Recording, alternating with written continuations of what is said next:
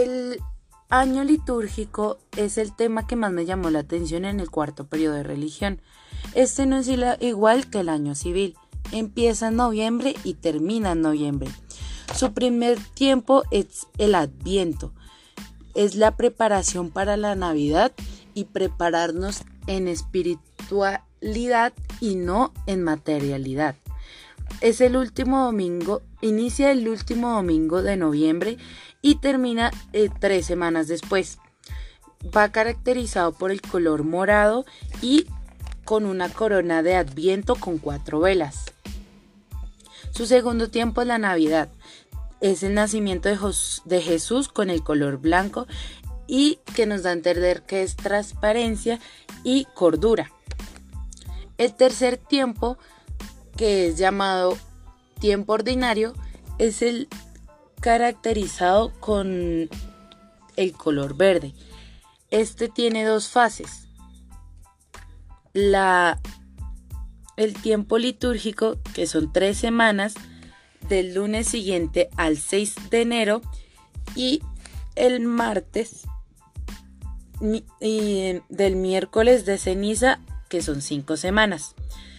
La segunda fase es la cuaresma, miércoles de ceniza que son 40 días, jueves santo con el color morado de luto. La cuaresma es el siguiente tiempo, que es la conversación espiritual de arrepentimiento, cambio de vida y mejorar la, para poder acercarnos a Cristo.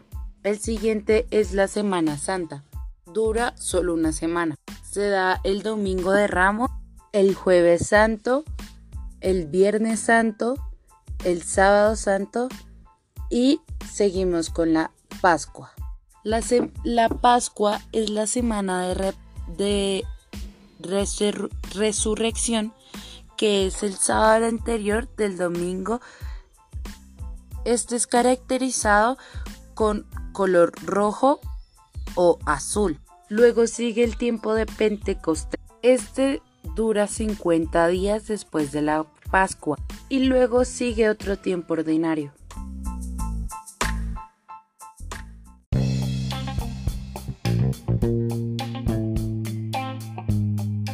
La globalización fue el tema que más me llamó la atención en el cuarto periodo de ética.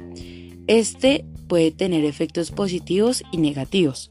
La globalización es un fenómeno que genera la nueva situación mundial surgida de la integración de las economías de muchos países y la proliferación de, las, de los medios de tecnología y comunicación que trascienden las fronteras nacionales.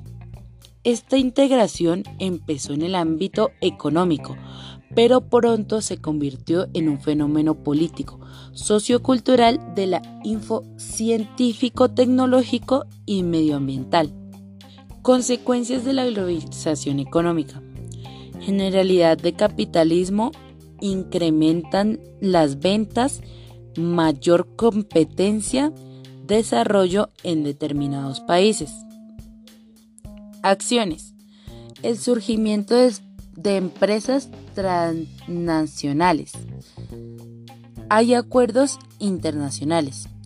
El TTIP es un tratado de libre comercio que se está negociando en Estados Unidos e Europa busca, este busca bajar las aranceles y liberalizar nuevos mercados y armonizarlo a, la legislación de ambas potencias.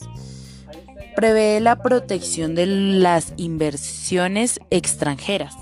Y el GATT es un tratado firmado en, un, en Ginebra de 1947 por representantes de 23 países no comunitas no comunistas propusieron medidas que minimizaran las barbaras comerciales, incluyendo los aranceles a la importancia.